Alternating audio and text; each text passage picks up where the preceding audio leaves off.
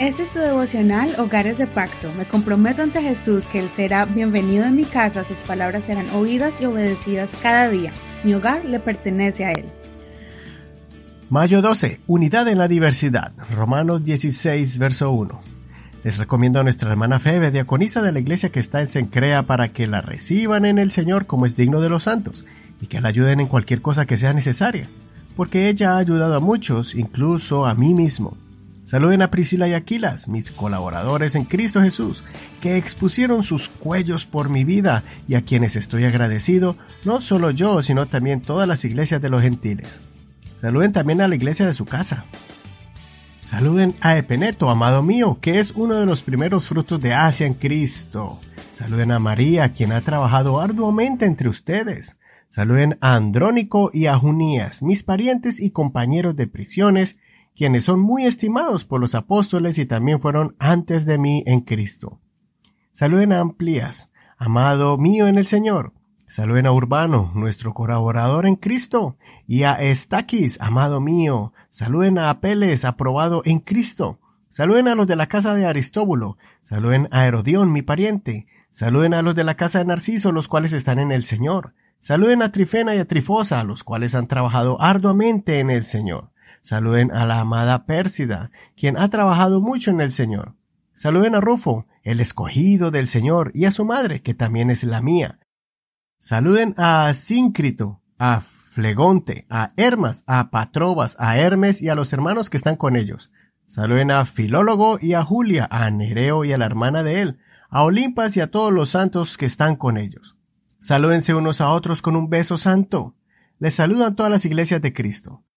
Pero les ruego, hermanos, que se fijen en los que causan divisiones y tropiezos en contra de la doctrina que, que han aprendido y que se aparten de ellos, porque tales personas no sirven a Cristo nuestro Señor sino a sus propios estómagos y con sus suaves palabras y lisonjas engañan a los corazones de los ingenuos.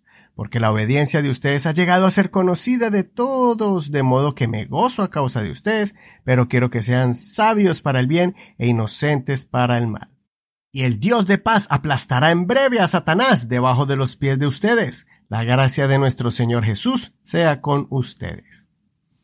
En la última carta del apóstol a los romanos vemos a Pablo reconociendo el trabajo de la obra de Dios de una gran multitud.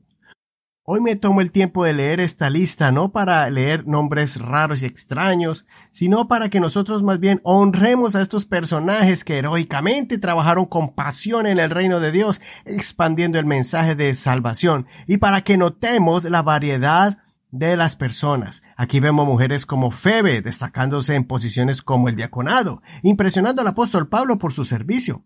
Parejas como Priscila y Aquila que arriesgaron sus vidas al apoyar la obra que Pablo estaba haciendo.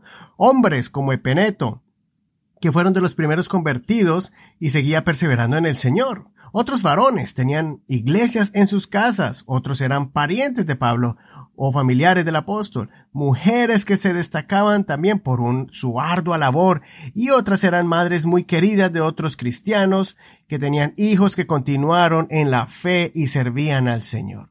Como podemos ver aquí, la iglesia reúne una gran cantidad de personajes de diferentes culturas, como judíos y no judíos, de diferentes edades, jóvenes y ancianos, de diferentes géneros, hombres y mujeres, de diferentes estados civiles, como casados y solteros de diferente posición económica o posiciones en la iglesia, eclesiásticas, etcétera, etcétera.